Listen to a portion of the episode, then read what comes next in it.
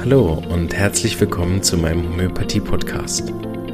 Mein Name ist Marvin Zander und ich freue mich darauf, dir diese alternative Heilmethode näherbringen zu dürfen.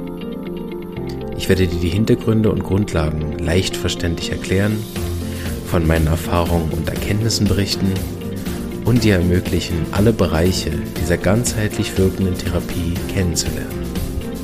Ich freue mich, dass du dabei bist und wünsche dir viele Erkenntnisse bei der heutigen Episode. Hallo, ich hoffe es geht dir gut. Schön bist du wieder dabei. Die dritte Gastepisode von FutureLink Earth, bereitgestellt von der Annemarie, äh, Marianne Kannengießer. Diesmal über Erfolge der Homöopathie bei Schmerzen. Auch ein sehr spannendes Gespräch gewesen, schon länger her aber habe ich sehr, sehr gut in Erinnerung und jetzt vom Hochland nochmal gehört und da äh, haben alle, alle außer mir, nein, alle haben sehr interessante Beiträge dazu gehabt, deshalb lade ich das gern hier im Podcast nochmal hoch und äh, bin gespannt, ob es euch genauso gefällt wie mir.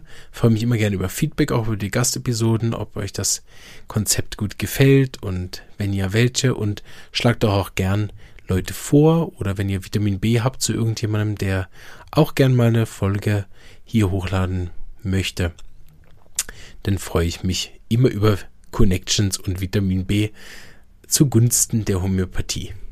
Danke und einen schönen Tag noch. Tschüss. Herzlich willkommen zu unserer Matinee Erfolgsstories der Homöopathie. Ich begrüße heute Marvin Zander aus der Schweiz, Kaira Arcangeli, auch aus der Schweiz, Josef Karl Graspointner aus Chiemgau bist du, ne? Chiemgau, Traunstein. Chiemgau in Bayern. Und ja, ich habe eine Riesenfreude, weil heute lassen wir es mal richtig krachen. Heute sprechen wir über Schmerz und Schmerzsyndrome. Krankheiten, die in Wirklichkeit jetzt sehr schwierig zu behandeln sind. Chronische Kopfschmerzen, chronische Kreuzschmerzen, chronische Gelenkschmerzen oder eben auch etwas, was ich gut kenne, Fibromyalgie.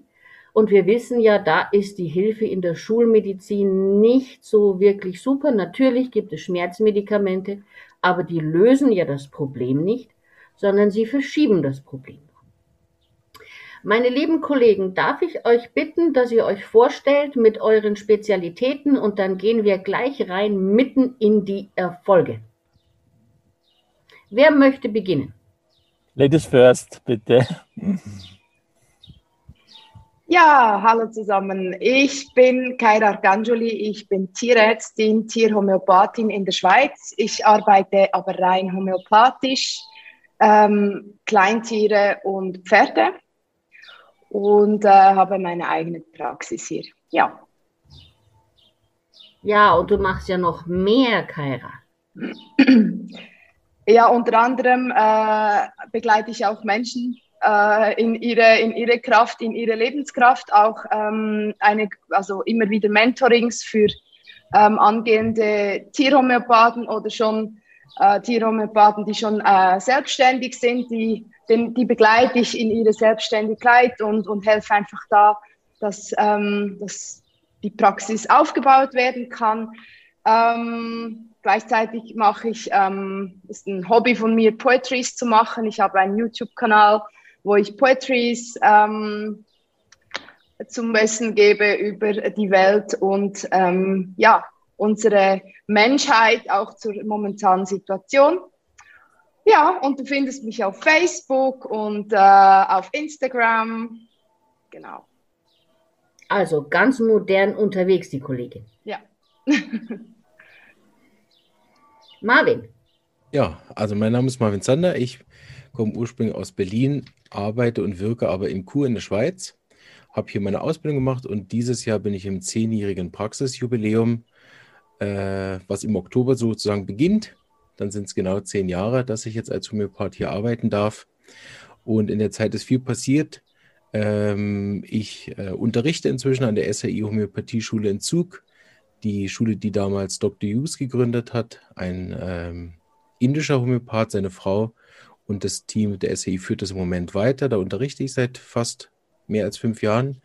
Ich habe äh, online einige Weiterbildungen, die ich anbiete, unter anderem eine Lerngruppe, wo Studenten und Therapeuten äh, Fälle, Papierfälle präsentieren können oder wir besprechen gewisse Arzneimittel in die Tiefe. Und was ich äh, seit zwei Jahren mache, ist einen homöopathischen Podcast, der regelmäßig erscheint. In drei Wochen die, erscheint die hundertste Episode von dem Podcast. Und da sind immer wieder tolle Gäste dabei. Die beiden, die ihr hier seht, Kaira und Josef, waren auch schon da und Marianne wird bald kommen. So, der wird auch bald ausgebaut, aber da verrate ich noch nicht so viel. Das kommt noch, was wir da vorhaben. Genau, und ich freue mich und bin sehr dankbar, heute hier wieder dabei sein zu dürfen. Danke, Marvin. Hallo zusammen. ja, ich war, darf ja öfter schon bei dir dabei sein und ich komme aus dem Chiemgau hier in Traunstein. Habe die Praxis 1990 gegründet, also 31 Jahre bin ich jetzt klassischer Homöopath in Traunstein, leite das Kompetenzzentrum für Homöopathie in Traunstein. Das haben wir uns aufgebaut seit 1992. Mittlerweile ist es im, in den Räumen des äh, Gesundheitsamtes beziehungsweise des, äh, des, des Gebäudes äh, der Krankenpflegeschule ein Bildungszentrum für Gesundheit und Soziales.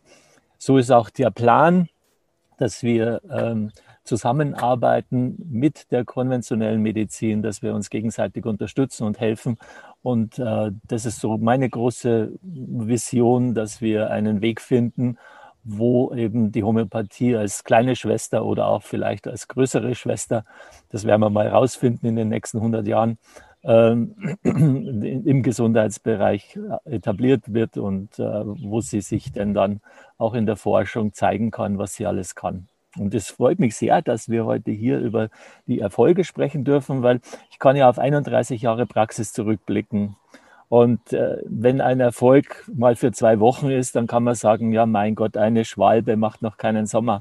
Aber wenn etwas 31 Jahre weg ist oder 25 Jahre weg ist, dann kann man schon sagen, da hat sich etwas Grundlegendes verändert. Und ich bin schon so weit reflektiert, dass ich sage, was sind das für Kontextfaktoren, die den Patienten geheilt haben, aber was hat auch das homöopathische Mittel gemacht? Weil man, wenn man es dann repetiert, dann wieder die gleichen Effekte sieht wie vorher. Also das wird heute ein spannender Tag. Ich freue mich drauf. Ich freue mich auf die Zuseher und auf die Fragen, die heute kommen werden. Ich hoffe, es kommen viele Fragen. Hm, ja, ansonsten starten wir, oder? Legen wir los. Also ich möchte unsere Zuhörer heute auch noch mal wirklich ermuntern, Fragen zu stellen, sich zu melden. Und wir sind heute da, um wirklich zu diskutieren. Schmerzen. Ich möchte eröffnen mit einem, mit meinem eigenen Fall. Mit einem, ja, was einem als Tierarzt immer mal passieren kann.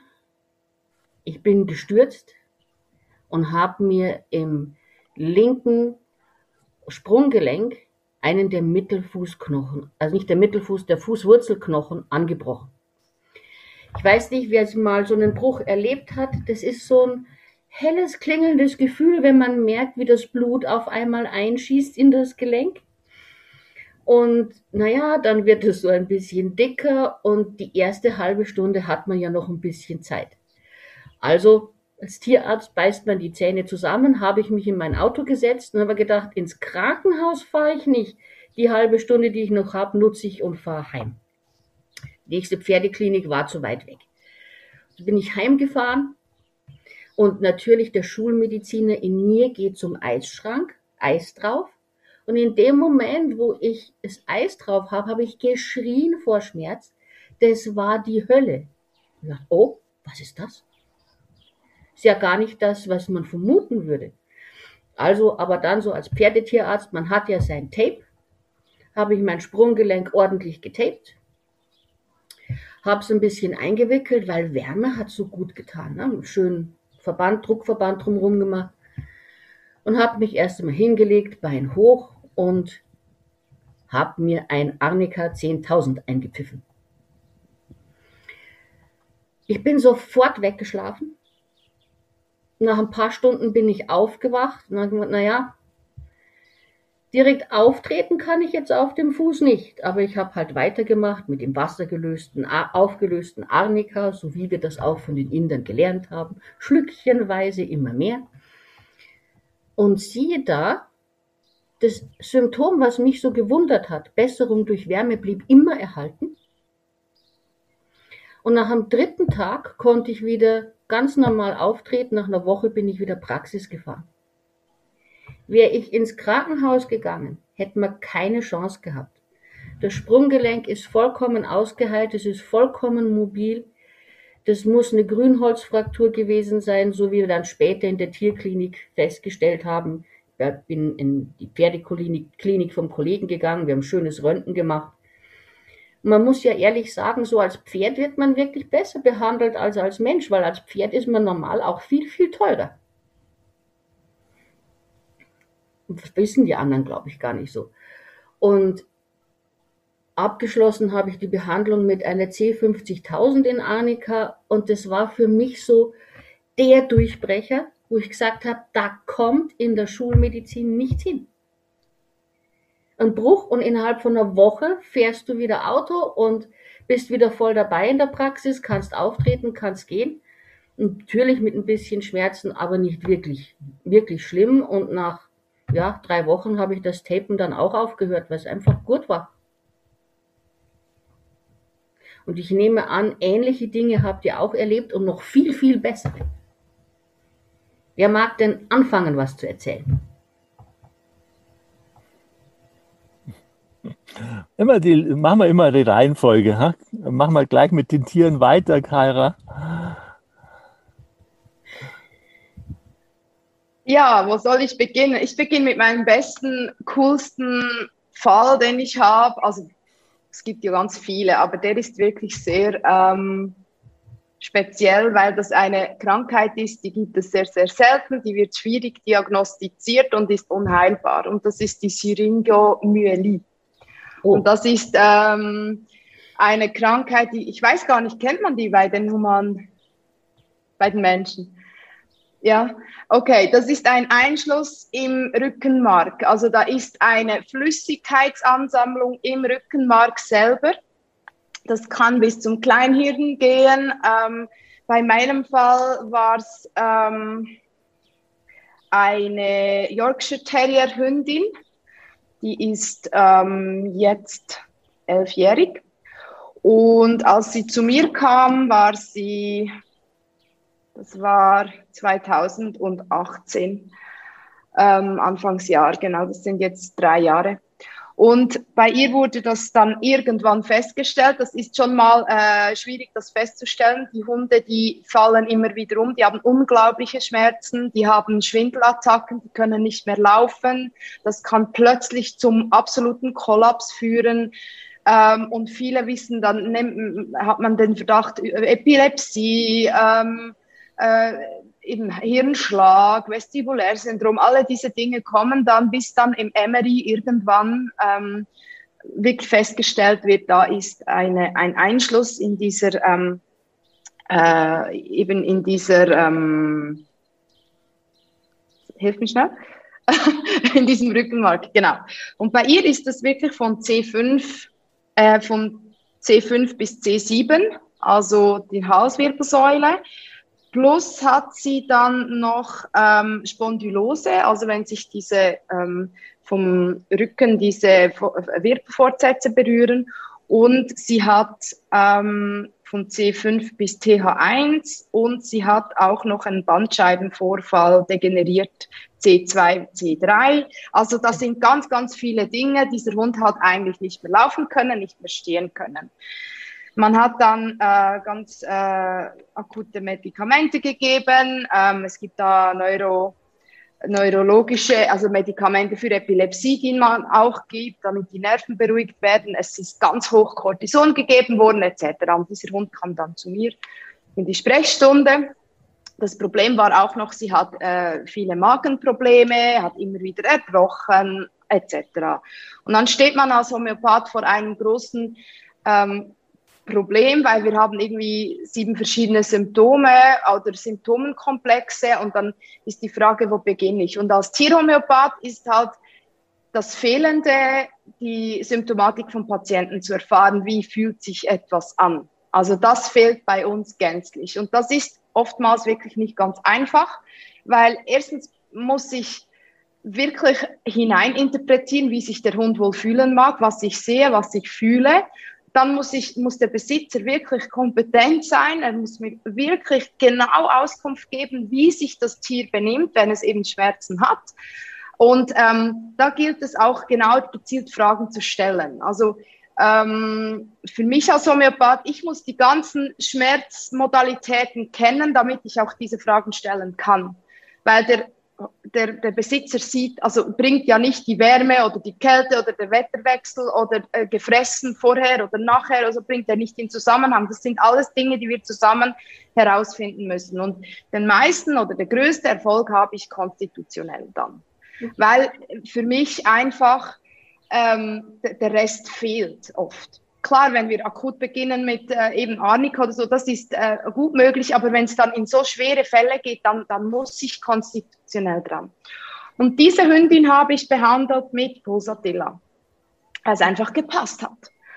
Und ähm, das war ein, ein langer Weg. Ich habe noch dazu, ich gehe bei den Tieren oft nämlich noch äh, die Phytotherapie dazu oder zum Beispiel CBD-Öl. Das ist wirklich ein, ein wundervolles Mittel, das gut kombinierbar ist mit der Homöopathie und einfach auf anderer Ebene noch wirkt, weil ich habe ja die Energieebene mit der Homöopathie und dann gehe ich noch in die Körperebene mit anderen Mitteln und diese Kombination hilft wirklich gut. Wir müssen da immer schauen, was geht, was geht nicht, langsam und natürlich muss ich zuerst wissen, wirkt mein, ist mein homöopathisches Mittel richtig gewählt, bevor ich da mit anderem noch reingehe aber das ist immer auch eine gute Sache, wenn wir da kombinieren. Und ich habe hier äh, Posatilla mit LM1 begonnen. Ich bin so ein LM-Typ. Ähm, das ist, äh, ich denke, das ist so von Therapeut zu Therapeut unterschiedlich. Ich hatte mit Marvin auch schon Gespräche darüber. Ich finde, also bei mir sind einfach sehr, sehr viele Tiere schon unter Medikamenten. Also wenn die kommen, sind die schon bis hier oben voll.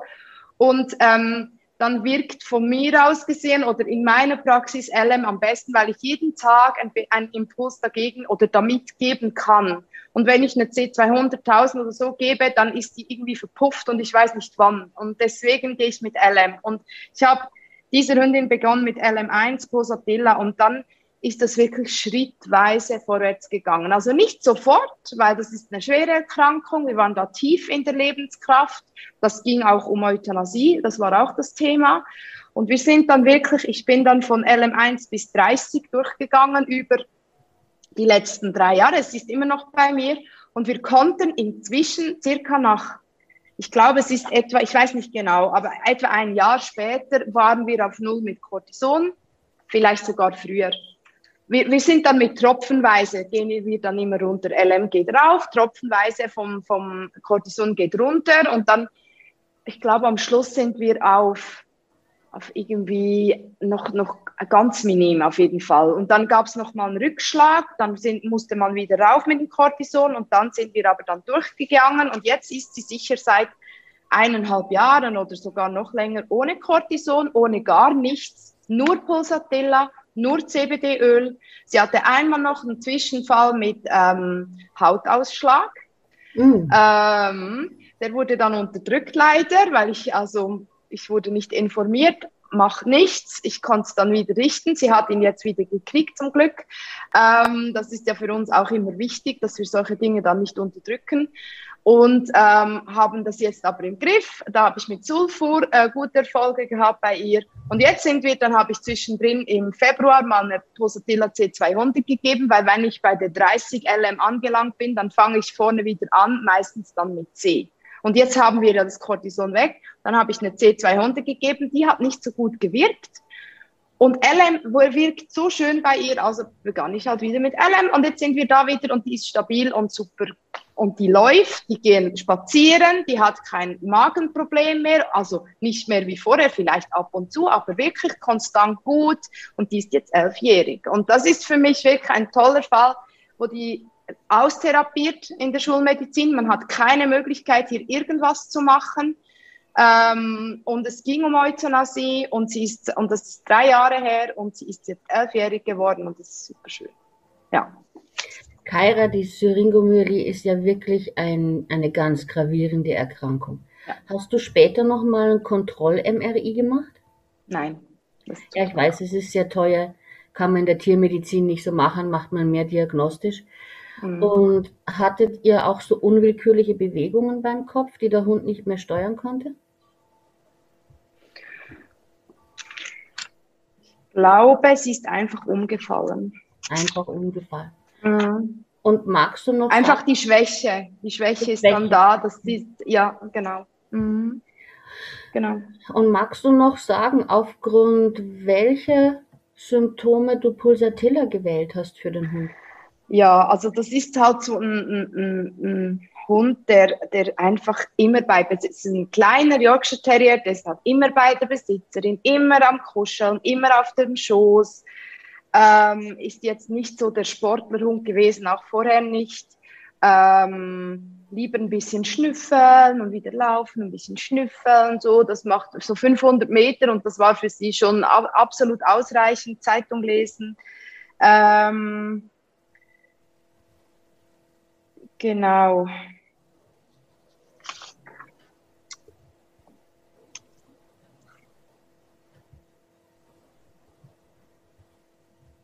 Stress war ganz schlimm.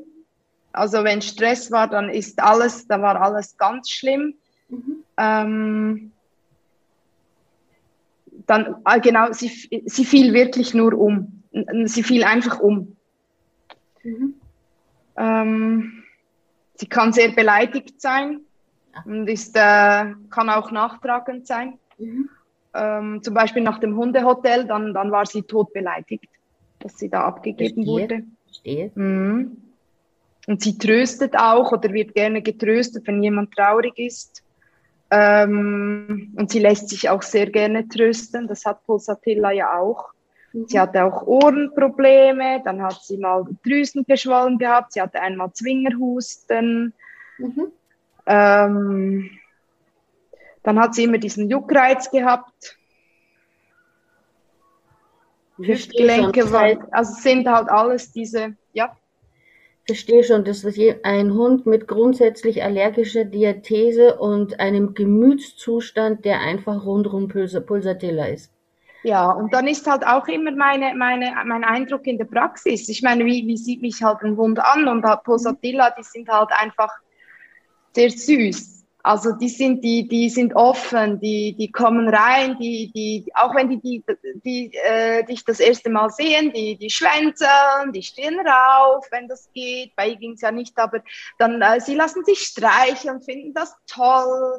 Ähm, die sind so naiv, leicht irgendwie, so vom Gefühl her für mich. Die sind einfach, ähm, ja, die sind so unbelastet irgendwie vom Gemüt. Also ähm, für mich als, als, als Tierhomöopath, das ist so mein Gefühl, was ich habe. Genau. Aber die können eben dieses beleidigt sein, aber das beleidigt sein, das sie zeigen, ist eben auch dieses schnell beleidigt, aber auch schnell wieder nicht beleidigt, wenn du sie dann irgendwie, oh komm, ist alles gut und dann, ja, ist alles wieder gut. Also es ist so dieses, Le dieses Leichte. Nicht mhm. nachtragend, nicht im Sinn von dieses Schwere von Natmur, sondern mhm. einfach Genau, die Prinzessin. Und die sind aber sehr empfindlich. Ich meine, Posatilla ist ja sehr empfindlich. Also wenn die mal streiten, dann ist gleich die Welt zugrunde und so. Also das sind so diese Dinge, die ich, ja.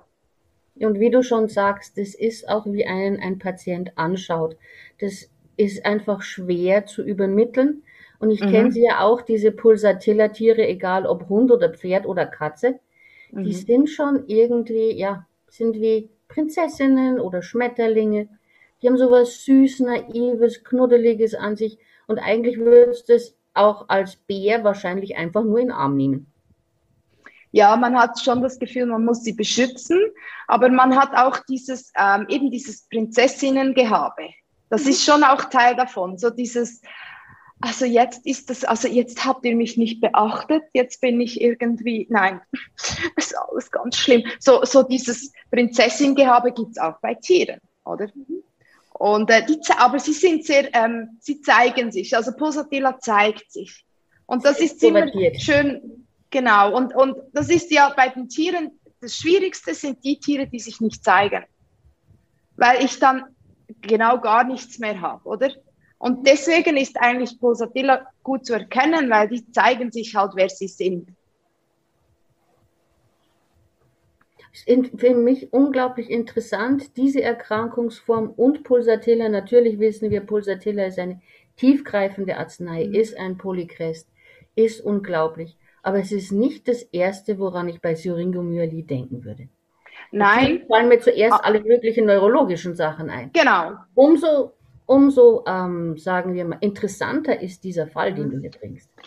Ja, weil ich einfach, wenn etwas so tief, so schlimm, so lange schon ist und, und so dramatisch, dann ähm, habe ich wirklich die, ich habe das letzte Mal eben äh, zur Vorbereitung auch überlegt, ich habe die beste, äh, die besten Erfolge sind wirklich, wenn ich dann konstitutionell dran gehe, beim Tier, weil wenn ich, ich glaube, ich habe ihr zu Beginn, ich habe ihr, zuerst habe ich ihr Annika gegeben.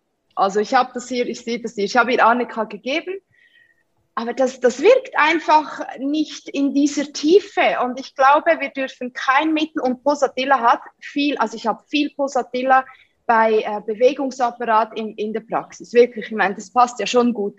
Ähm, und, und es ist einfach die Tiefe, die wir erreichen müssen. Und das Similia. Und schlussendlich spielt es keine Rolle, welches Mittel, weil es muss einfach passen zum Tier in dieser Energie. Und deswegen hat es gepasst. Ja.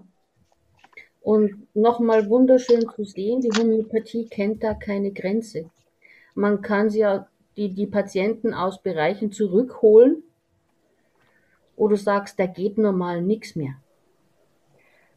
Auf jeden Fall. Und äh, ich habe noch gelernt, äh, früher so mit, mit Cortison und so ist schwierig, dann kommst du nicht durch. Ich habe diese Erfahrung nicht gemacht.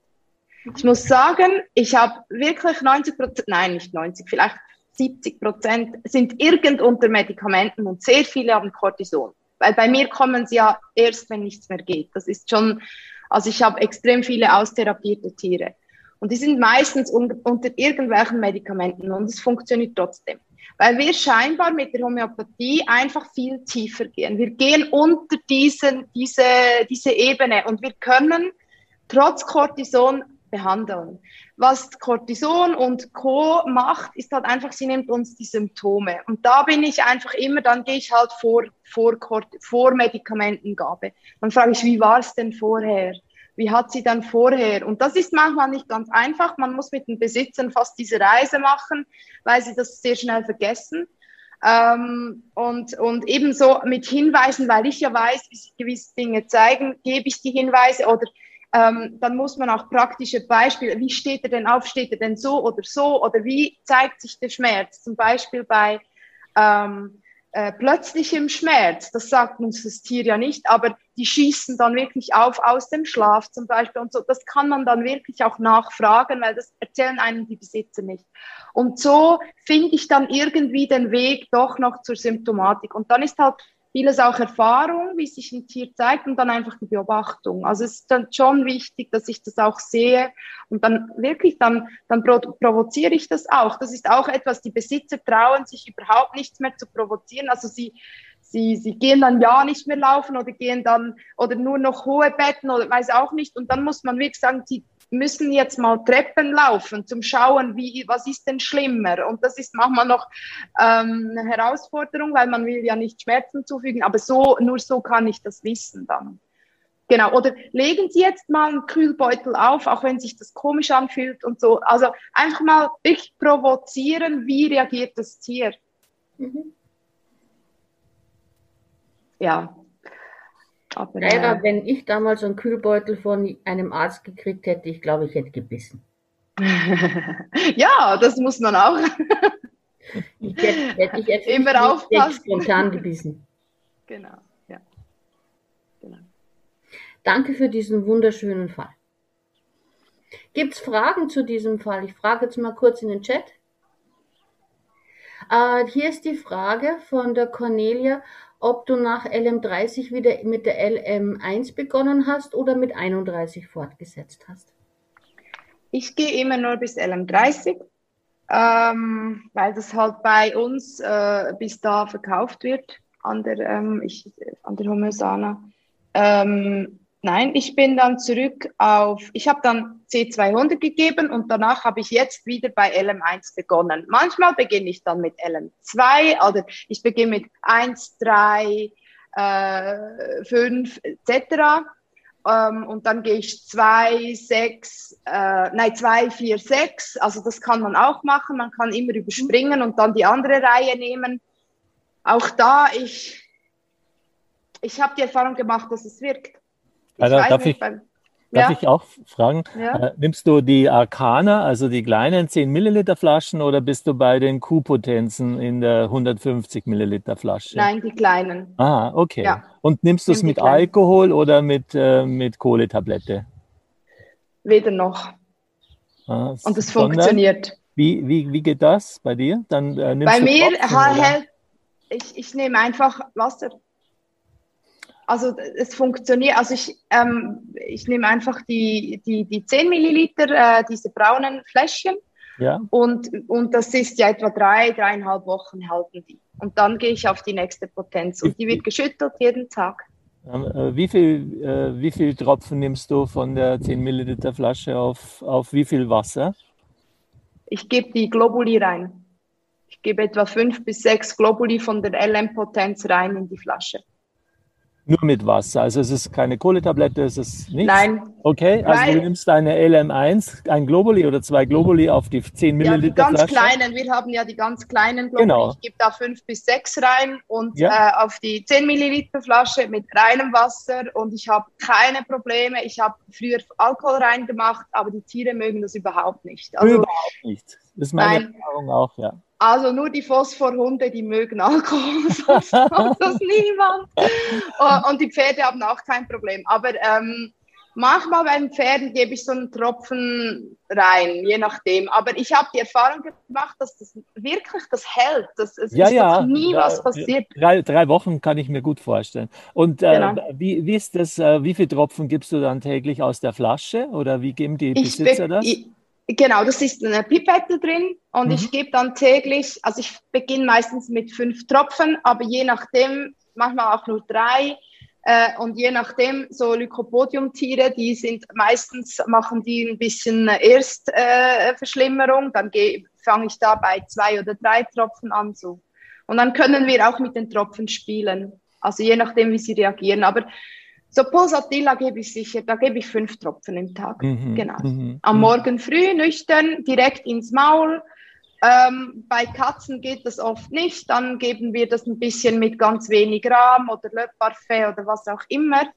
Ähm, und auch das geht. Und Wunderbar. bei ganz schlimmen Fällen, die halt nicht mal das nehmen, dann gebe ich es auf die Nase, auf die Pfote, ins Ohr, auf den Nacken, ganz schlimme Fälle auf den Nacken. Und sogar das geht. Ja, also, ja. Also es geht transdermal, es geht auf ja. die Lippe, es geht über die Nase, über den Bulbus olfactorius und es geht mit Alkohol, wobei Tiere, Kinder und alte Menschen und Krebspatienten auf Alkohol sehr empfindlich reagieren. Und deine Erfahrung ist, Phosphor mag Alkohol. Das kann sein. bei mir? Das kann sein. Das muss ich, nein, das muss ich bei mir auch überprüfen. Weil es gibt Patienten, äh, Phosphor-Patienten, die haben mit dem Alkohol tatsächlich keine Probleme. Aber ich habe da noch nie geschaut. Also sehr wertvolle die Erfahrung. Ja, nein, das und ist wirklich lustig. Und die, die, wollen das wirklich. Also, ja. Ja. Nein. Also ich würde gerne zu dir, zu deinem Fall, einen schweren Krebsfall nehmen mit Magenschmerzen, der gekommen ist nach äh, Chemo. Also auch ein Schmerzpatient, eine Schmerzpatientin, 79 Jahre alt war sie vor, vor neun Jahren. Also sie ist jetzt das neunte Jahr bei mir und sie wurde austherapiert und mit den Schmerzen nach Hause geschickt und Hochmorphin eingestellt. Und die 79-jährige Frau kam mit ihrem Mann und ihr Mann sagte, ob man nicht etwas äh, äh lindern können, also ob wir nicht etwas äh, äh, dieses Sterben äh, erleichtern können, weil es ist, sie ist zum Sterben nach Hause geschickt worden, weil sie hat auf die Chemotherapie so schlimm reagiert, sie hat nur noch erbrochen, sie hat nur noch abgenommen und der Onkologe sagte, wir können nichts mehr tun. Und, äh, und äh, es war praktisch schon ein Rezidiv, also ein Mama-CA, das metastasiert in den Darm und in den Bauchraum und in die Leber. Und jetzt hat, kommt die Patientin. Und sie kommt still, mild, liebevoll mit ihrem Mann, hat alles mit sich getragen, hat alles mitgemacht, hat alles, äh, äh, hat, hat, gesagt, Mai, jetzt, jetzt ist halt so, jetzt muss ich sterben. Und sie hat ganz still geweint. Und wenn man sie liebevoll angeschaut hat oder ihr Mann sie liebevoll angeschaut hat, dann hat sie gelächelt und hat wieder etwas sich aufgerichtet. Und äh, sie hatte nie Durst in ihrem Leben. Nie. Ihr ganzes Leben hat sie immer zu wenig getrunken. Und sie äh, war so eine milde, äh, liebe Frau. Und die Magenbeschwerden, die sie hatte, waren, dass sie eine ständige Übelkeit hatte wie in einer Schwangerschaft. Sie konnte nichts mehr essen, sie konnte nichts mehr trinken und sie musste wirklich alles, was sie äh, nur stückchenweise essen und ihr Mann musste ihr immer zureden. Und sie wäre niemals alleine zu mir in die Praxis gekommen. All das zusammen war ein Versuch, Pulsatilla Q3 von Stanger, ich arbeite mit den 150 Milliliter Flaschen, ohne Alkohol mit Kohletablette. Und die Patientin nimmt dieses Pulsatilla in der Q3. Das war vor neun Jahren. Und sie fängt an, wieder zu essen. Sie fängt an, nach, nach der Q3 ein, ein, ein, ein, ein, ein Kilo zuzunehmen. Ich habe sie wieder zum Onkologen geschickt, damit wir sehen, wie ist das Blutbild. Das Blutbild hat sich etwas verbessert. Und der Onkologe hat gesagt, sie soll bitte weitermachen mit der Homöopathie. Das ist hier in Traunstein vielleicht ein Novum, dass, dass ich so offen bin und jeder, der Patient weiß, was er für ein Medikament bekommt. Der Facharzt oder der Hausarzt weiß, was der Graspointner jetzt mit dem Patienten tut. Und ich sage nie, ich heile, sondern ich sage, ich helfe mit, ich unterstütze und lasst uns gemeinsam schauen, ob das für den Patienten etwas Gutes ist. Und, äh, und so haben wir ein Jahr nach dem anderen und vor eineinhalb Jahren hat die Patientin ihren Mann äh, gepflegt Sie hat ihn, äh, äh, er gestorben. An, äh, der war schon älter wie sie und ist äh, mit fast 90 Jahren eben eingeschlafen. Ja? Ist einfach eingeschlafen. Und sie hat auch diese Zeit der Trauer mit Pulsatilla wirklich gut verarbeiten können. Dann hat der Hausbesitzer sie sofort aus ihrer Wohnung gekündigt. Ihr müsst euch vorstellen, Krebspatientin, ihren Mann verloren und sie verliert ihre Wohnung. Ja? Aber sie geht in die kleine Wohnung, sie nimmt Pulsatilla und sie ist zufrieden. Und sie geht an den Friedhof, sie geht jeden Tag raus, sie geht an die frische Luft. Und sie ist jetzt 88 Jahre alt geworden. Und äh, nur weil du von Pulsatilla gesprochen hast, äh, äh, es, es, bestätigt diese Energie, sich, ob das sich als in einem Hund zeigt oder in einem Pferd zeigt oder in einem Menschen zeigt. Wenn wir verstehen, was das für ein Reaktionsmuster, was das für eine Energie ist, die sich ganz anders anfühlt wie jetzt Phosphor oder anders anfühlt wie Lycopodium, dann können wir als Ärzte oder als Heilpraktiker sagen, wir haben verstanden, wie Leben funktioniert wie, wie sich das Leben ausdrückt, weil Busatilla drückt sich eben immer in einer bestimmten Art und Weise aus, so wie sich Lycopodium immer in einer bestimmten Art und Weise ausdrückt.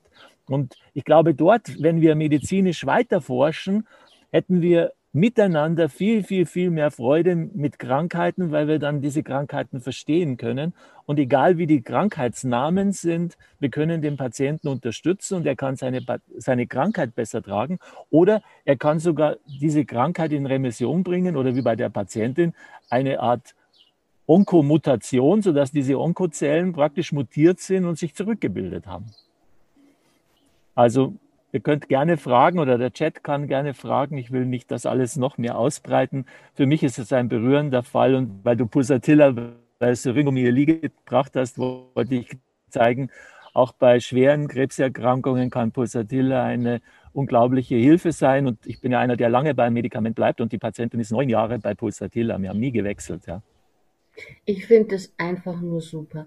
Und was mir bei den beiden Fällen auffällt, Grunderkrankung oder weit vorne in der Krankheitsgeschichte liegen die Magenprobleme. Und das habe ich auch gesehen, egal ob Katze oder Pferd oder Mensch oder Hund. Pulsatilla beginnt ganz oft mit Magenproblemen und die Krankheitsgeschichte geht von dort in die Tiefe, wenn das eben falsch behandelt wird. Und das kann in die Tiefe gehen, offensichtlich bis zur Neurologie und was ich eben auch viel kenne, bis zu Krebs.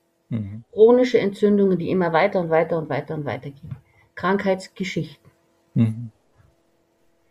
Marvin, was fällt dir dazu ein? Also ich habe äh, einen Fall vorbereitet, also mehrere, aber einen, den ich, mit dem ich gern starten würde. Äh, wenn ich darf, würde ich aber kurz noch ein bisschen allgemein ausholen, wenn das erlaubt ist. Also ich habe mir nämlich allgemein Gedanken gemacht äh, zum Thema Schmerzen und ich würde gern dazu sagen, dass ich ähm, in meiner Praxis sehr viele Schmerzpatienten habe, wenn wir die Verletzungsthemen mit dazu machen. Wir sind ja hier in, in allen Skigebieten sind wir irgendwo in der Mitte, in den großen. Das heißt, wir haben sehr viele Skiverletzungen, aber auch sonst sind alle Kurer ein bisschen sportbekloppt. Also jeder macht irgendwie Extrembiken, Downhill oder irgend sowas. Das heißt, wir haben sehr viele Verletzungsfälle. Und das sind ja auch oft eben Schmerzen, äh, die jetzt vielleicht nicht dann immer chronisch werden, aber es ist immer wieder enorm, wie schnell Homöopathie bei Schmerzen wirkt. Das wollte ich gerne nochmal sagen.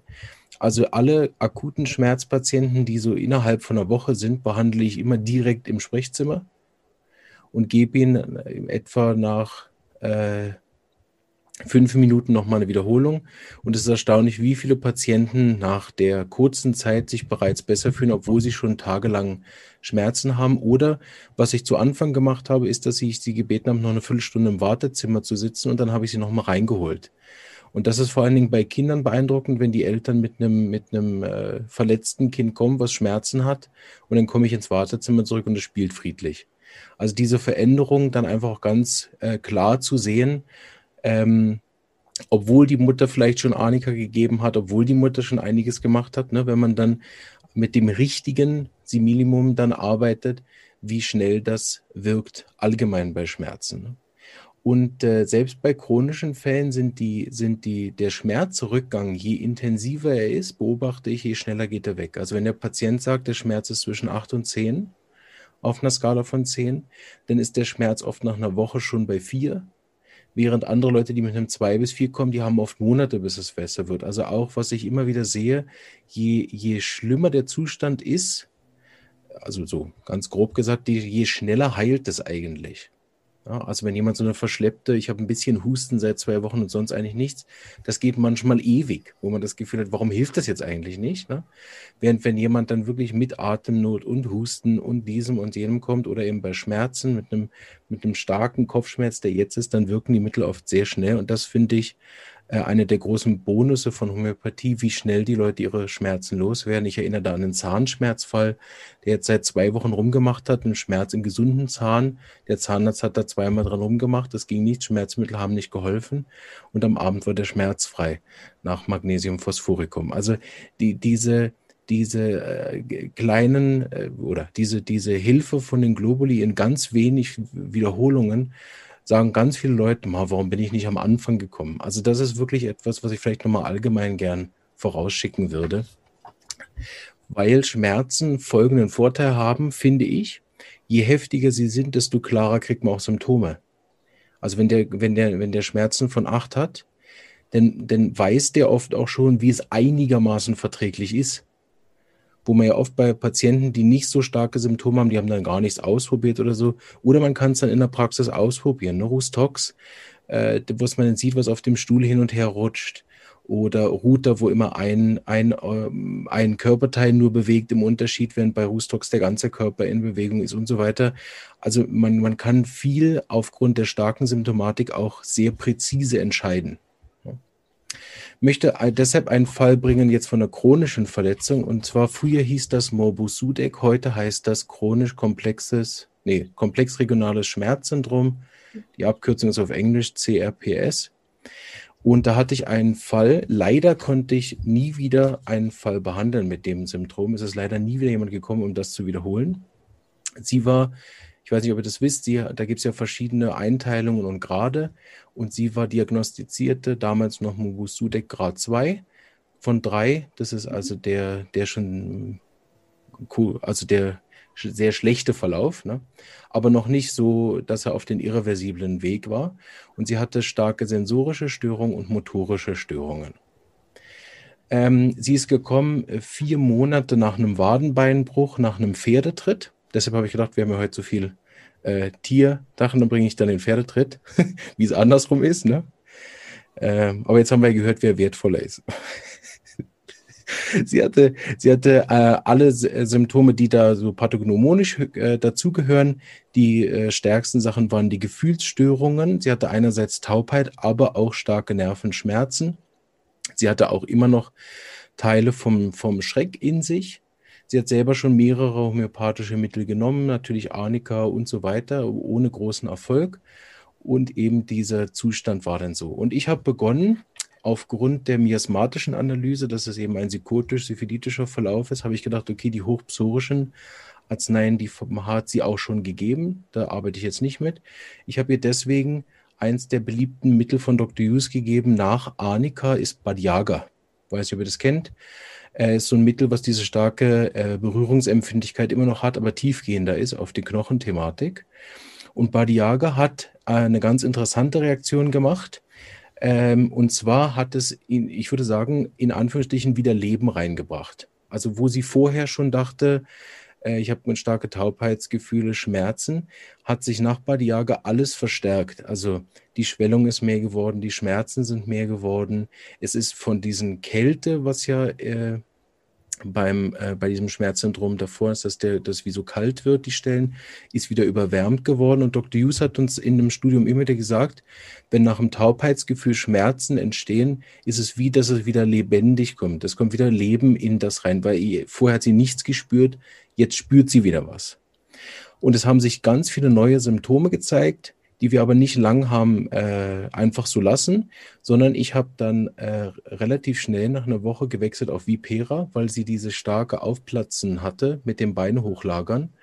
Und da sich wie gezeigt hat, dass sie auch ein Kreislaufthema mit hat, was, was beim ersten Mal gar nicht klar war, aber das ist die dritte äh, Sache, die dieses Schmerzsyndrom hat, nämlich den ähm, Durchblutungsproblematik. Und dann waren wir eigentlich eine Woche, sie hatte jetzt vier Monate konstant Schmerzen, muss man sich vorstellen. Ne? Und jetzt nach einer Woche, nach zwei Mitteln, hatte sie Schmerzen nur noch 20 Prozent. Die Taubheitsgefühle sind fast komplett weg gewesen. Und jetzt haben sich die psychotischen Sachen gezeigt. Schwellungen, Steifheiten waren jetzt im Vordergrund, was vorher natürlich wegen dem Schmerz und der Taubheit nicht so wichtig war für die Patientin, weil sie konnte sich sowieso nicht bewegen, weil sie hatte enorme Schmerzen gehabt. Jetzt, wo sie wieder bewegen konnte hat sie halt gemerkt, wie steif sie ist, wie, wie ungelenkt es ist. Sie ist dann wieder zur Physiotherapie gegangen, was sie vorher abgebrochen hat, weil es hat nur Schmerzen gemacht, einfach die Beweglichkeit wieder zu unterstützen. Und wir haben dann, äh, nachdem wir gemerkt haben, es gibt keinen weiteren Fortschritt, habe ich auf Bovista gewechselt. Bovista ist ein sehr gutes Mittel äh, für, für Beschwerden, die lange nach einem Knochenbruch aufgetreten sind. Und wir haben ja diesen Knochenbruch immer noch im Hintergrund. Und das ist ein Mittel, was Dr. Hughes immer wieder geschrieben hat, ähm, für die Schwellung, die zurückbleibt, aber schmerzlos. Und das hat sehr gut geholfen. Die Schwellung ist massiv zurückgegangen und ähm, auch die Steifigkeit ist zurückgekommen. Und dann hatten wir äh, durch einen übertriebenen Anteil von ihr, sie hat dann gesagt, yay, ich bin ja schon fast geheilt, ich mache jetzt wieder, wie ich vorhin gesagt habe, Sport. Naja, ähm, auf jeden Fall hatte sie dann wieder beginnende Nervenschmerzen, aber gar kein Vergleich zum Anfang. Was sie interessant war, sie hat gesagt, jetzt nur noch an der Fußsohle, also auch diese von oben nach unten, von innen nach außen, diese Heilungsregeln waren, hat sie auch sehr stark immer wieder gezeigt. Auch die Schwellung ist von oben nach unten verschwunden. Und sie hatte so an der Fußsohle, hat sie gesagt, wenn sie ganz viele Nadeln von unten in den Fuß hineinstechen. Auf dieses Symptom hin mit noch anderen, sie hatte noch dann äh, wegen der Überanstrengung, hatte sie plötzlich Zittern und Zucken im Fuß, habe ich Agaricus gegeben. Agaricus hat die Schmerzen binnen eines Tages komplett weggenommen. Die sind auch nie wieder aufgetreten, nie wieder zurückgekommen. Sie hat nie wieder Nervenschmerzen. Ich rufe sie einmal im Jahr an, zum Hören, ob das auch stabil geblieben ist. Und die Schmerzen sind nie wieder gekommen. Dann haben wir einen Monat nicht so viel gemacht, weil sie hatte Fortschritte gemacht. Sie hatte ja keine Schmerzen mehr. Und dann kam so ein bisschen diese Steifheit und Blockade trotz dem Training wieder zurück. Sie hat auch versprochen, nicht wieder Sport zu machen, bis es ganz gut ist.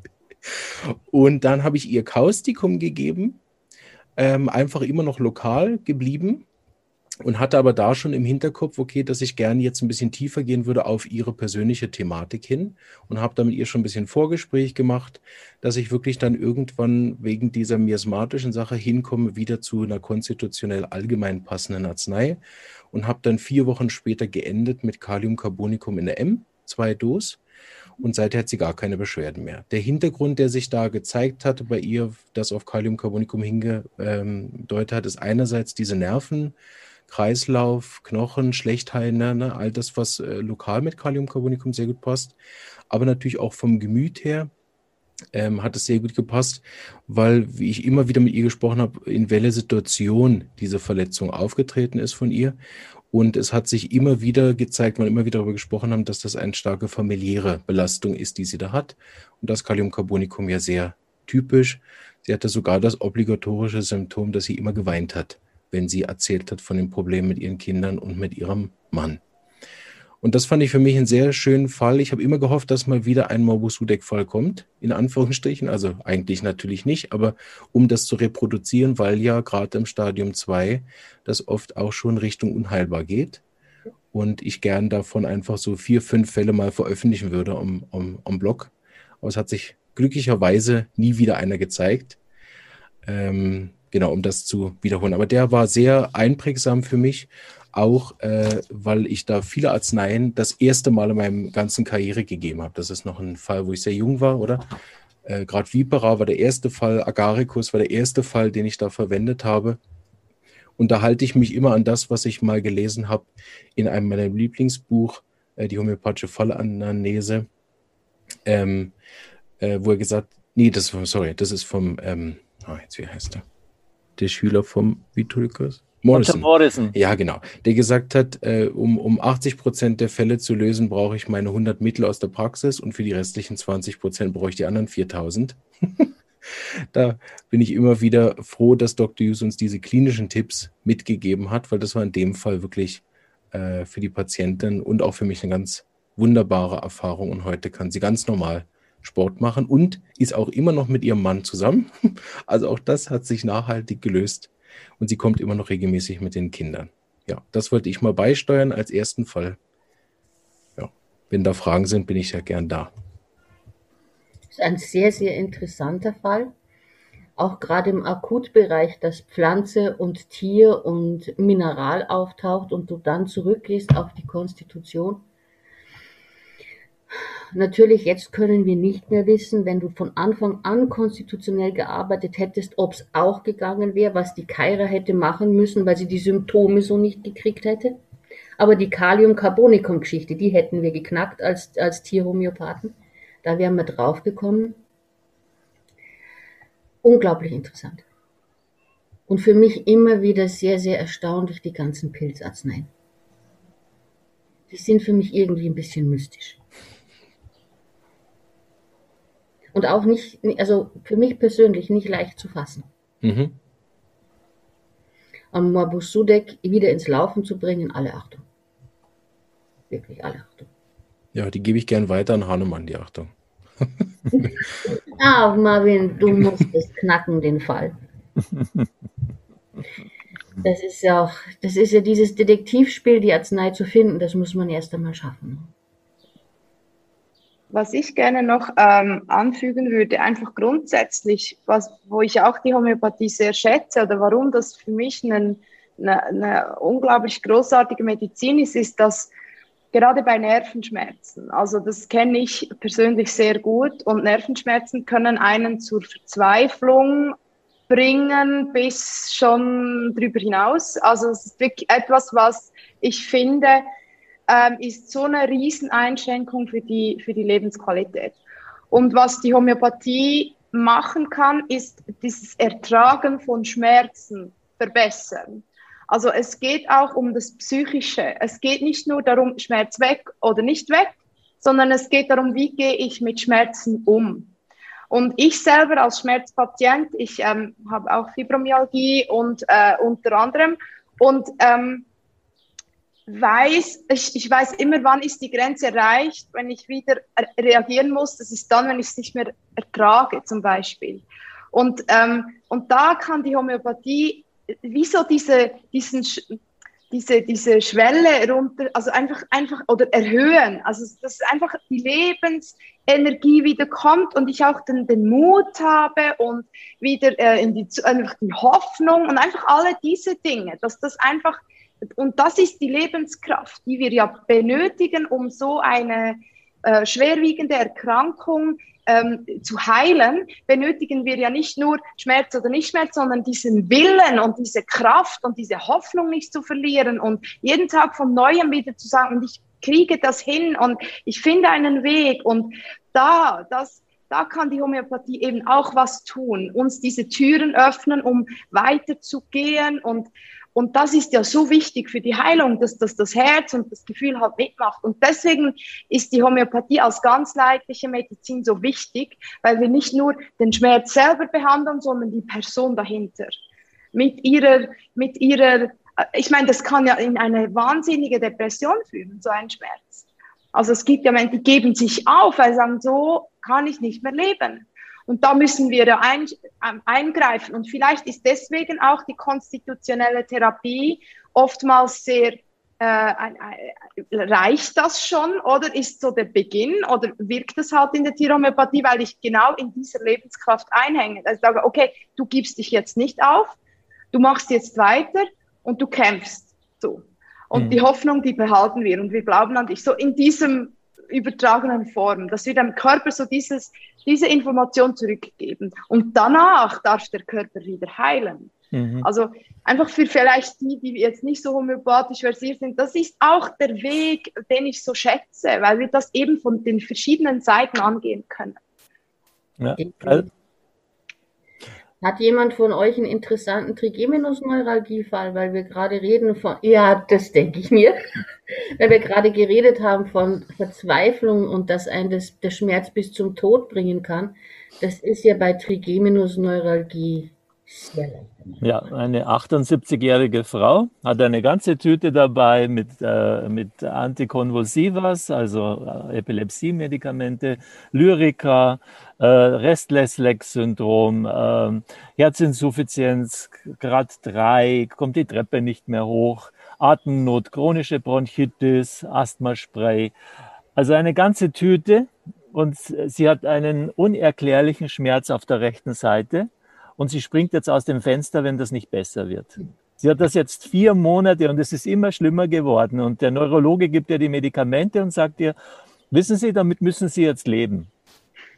Wir haben nichts mehr. Und gehen Sie bloß nicht zu dem Homöopathen. Er hat sogar in, seinem, in, seiner, in seiner Praxis Flyer, wo er die Patienten warnt davor, dass sie zu einem Homöopathen gehen. Und äh, die, das Bewusstsein von diesen Menschen, es tut mir so leid weil ich könnte mit ihm zusammen so vielen Patienten helfen. Ja. Okay, die Patientin kommt zu mir. Die Patientin erzählt mir von einer Geschichte, die möchte ich hier öffentlich nicht sagen.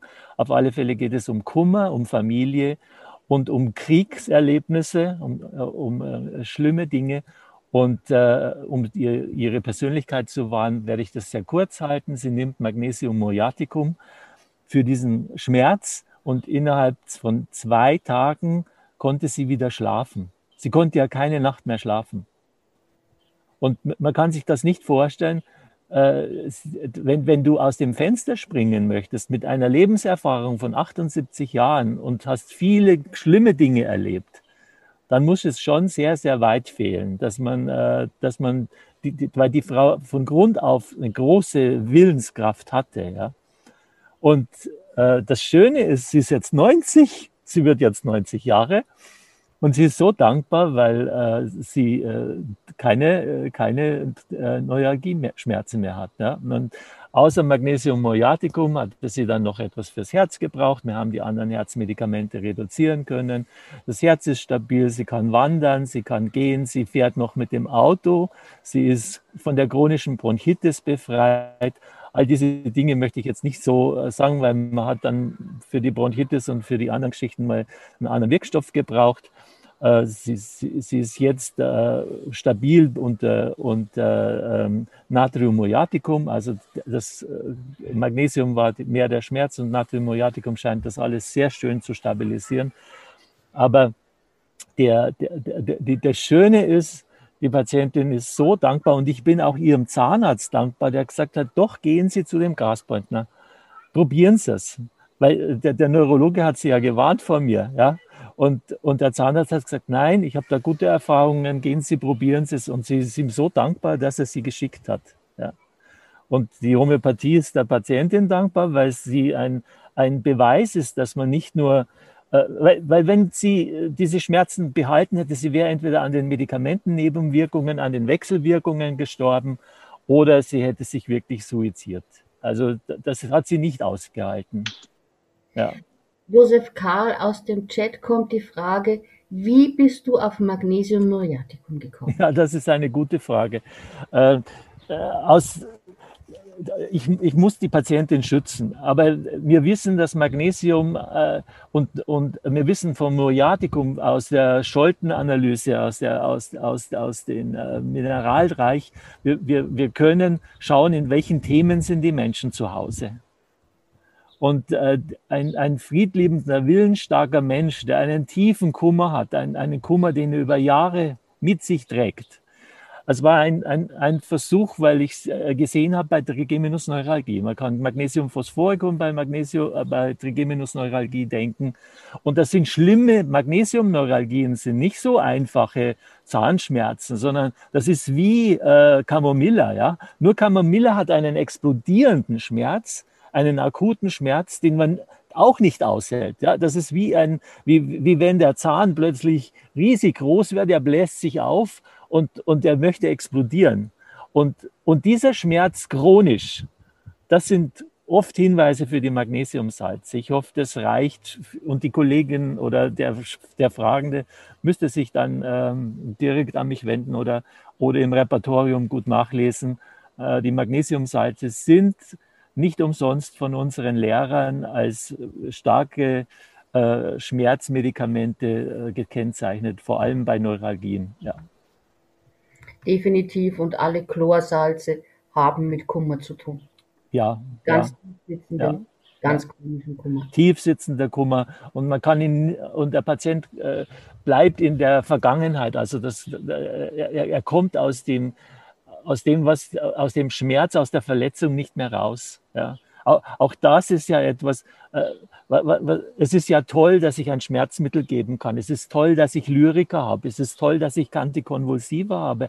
Aber ich habe ein Lebewesen. Ich habe ein Lebewesen, das etwas erlebt hat, das ein Herz hat, das, dessen Herz Narben hat, das, das Erlebnisse hat, die sich auch mit einer Psychotherapie nicht auf, äh, auflösen lassen, einfach mal so schnippt, weil da kann der Psychologe auch nur sagen, ja, Sie haben das erlebt, Sie müssen damit leben. Ja? Aber dass, dass eine Arznei, die so fein dosiert ist, wo man sagt, ist ja, das sind nur noch Nanopartikel oder es ist noch feiner, wir müssen das erst noch erforschen, was die Grundlagenerforschung bringt, äh, dass das an den Zellen andockt, die Zellen verändert, den Zellen hilft, äh, das, das ist einfach wunderbar. Und wenn man jetzt sehen, dass wir äh, eine Corona-Impfung mit Nanopartikeln machen und in dieser Feinheit und dieser Kleinheit auch Reaktionen im Körper entstehen, äh, treffen sich vielleicht eines Tages die Forschungen der Homöopathie mit der Forschung der Nanoforschung und der Systembiologie. Vielleicht treffen sie sich endlich auf einer Ebene, weil die Wirklichkeiten sind ja da. Wir, wir sehen, ich kann ja aus 30-jähriger Erfahrung sagen, kein Mensch würde zu mir in die Praxis kommen. Niemand, wenn ich ihm nicht helfen hätte können. Niemand. Und, und ich habe ja ein Jahr Wartezeit, dass Mensch, Menschen müssen warten, dass sie überhaupt einen Termin bekommen, was mir oft so leid tut, weil sie oft sehr krank sind. Aber es, es muss ja auch bearbeitet werden können. Ja. ja. Für den Marvin gibt es noch eine Frage. Die Jule schreibt hier, dass sie einen Freund hat, der nach ihrer Einschätzung Morbus Sudex seit vielen Jahren hat. Betroffen ist die rechte Hand. Und der Jule empfehlen wir, dass sie sich mit Marvin kurzschließt, nachdem der Marvin ja ohnehin Sudeck-Fälle sucht. Und die Sandra würde ich bitten, einfach noch einmal die Kontaktdaten von Marvin zu posten, damit die Jule das sieht. Hätten wir vielleicht einen zweiten Sudeck-Fall für dich? Ja, schade. Ja, schade. Schön schade. Ja, jetzt waren wir bei den Salzen gelandet. Also meiner Meinung nach ist diese Verbindung von Alkalisalzen sehr bewusstseinsschaffend, gerade die Chlorsalze. Wenn ich so zurückschaue auf alles, was ich kennengelernt habe als Homöopath und Coach, wenn jemand das bekommt, auf einmal sagen die, ach so. Und kommen Übrigens selber auf Dinge ja, ja. Genau, dieser Konflikt, der vor zehn Jahren war bei der Patientin oder elf Jahren ist das ja her, der hat sich so schön aufgelöst, dass es äh, ein, wirklich ein Wunder ist. Ja.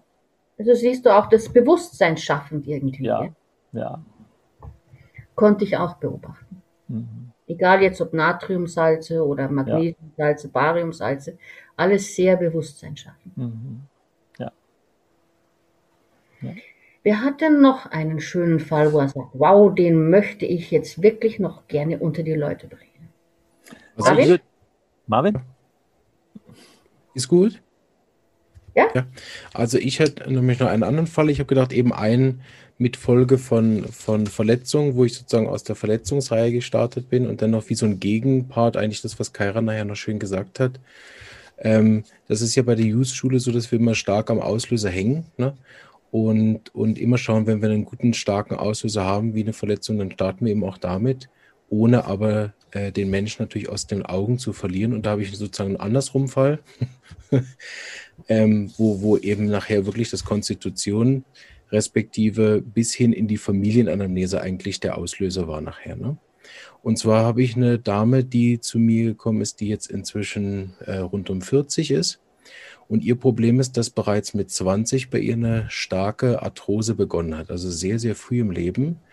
Und äh, am Anfang hat man das natürlich gar nicht diagnostiziert, weil man gedacht hat, ja, die ist ja jung, die hat ja keine Arthrose. Und äh, wenn man als Homöopath da drauf dann hatte sie schon wirklich diverse äh, miasmatisch auffällige Erkrankungen seit der Kindheit, also mit schweren chronischen Krankheiten, mit mehreren Operationen. Will ich gar nicht so detailliert darauf eingehen. Und als ich das gehört habe, ist dann so bei uns der sofort Reflex, erstmal in der Familienanalyse zu schauen, wenn jemand schon so krank startet und so früh im Leben bereits schon schwere Krankheiten hat, ähm, dass ich äh, in der Familienanalyse geschaut habe und da sehr fündig geworden bin mit sehr vielen sehr schweren äh, und auch sehr schnell laufenden Erkrankungen. Und da war mir also klar, wir brauchen ein Mittel, was äh, diesen Teil mit abdeckt aus der Familienanamnese. Das sind bei uns in der Schule vorrangig dann die Dinosoden außer man findet eher familiär gesehen ein emotionales Thema, was sich durchzieht, dann kann das auch jedes andere Polychrist sein, aber in der Regel schaut man dann, welche Nosode äh, vielleicht für den Fall zum Starten äh, geeignet ist. Und je besser diese Nosode dann passt auch zum Typ Mensch, desto äh, äh, höher oder anders wird dann die Potenz gewählt. So. Und sie ist jetzt äh, mit seit sieben Jahren mit Dauerschmerzen an diversen Gelenken. Man kann ihr nicht so richtig helfen, weil die Cortisone verträgt sie nicht. Die Schmerzmittel helfen ihr nicht. Sie ist also ähm, wirklich mit Dauerschmerzen und hat über diesen Schmerzzustand weitere Beschwerden haben sich, also die, die sie vorhat, haben sich verschlimmert. Sie hatte zum Beispiel gewisse chronische Darmerkrankungen und so weiter. Und über das hinaus hat sie jetzt auch noch eine Migräne entwickelt. Also sie ist wirklich geplagt mit diversen Schmerzen und, und verschiedenen Krankheiten am Körper. Und sie hat aber auch ein emotionales äh, Problem hinten dran. Will ich auch nicht zu detailliert darauf eingehen, einfach aus, aus Daten- und Patientenschutz. Aber es geht um eine emotionale Schwierigkeit im Leben, die sie auch auf diversen Sachen äh, zeigen in der Beziehung mit den Eltern, äh, mit Freundinnen und so. Also sehr schwierige, angespannte Verhältnisse, äh, die sie hat und wo sie sich, sagen wir mal, in Anführungsstrichen in so einer doppelten Rolle sieht. Einerseits irgendwie in der Verantwortung, hat sie äh, immer wieder Positionen, wo sie in Verantwortung ist und es dann nicht läuft. Auf der anderen Seite sich dann aber auch auf der, äh, dadurch wie ein bisschen als Opfer fühlt obwohl sie da, obwohl das große Problem, was sie selber hat, ist, dass sie wie verantwortlich ist und die anderen einfach nicht mitmachen.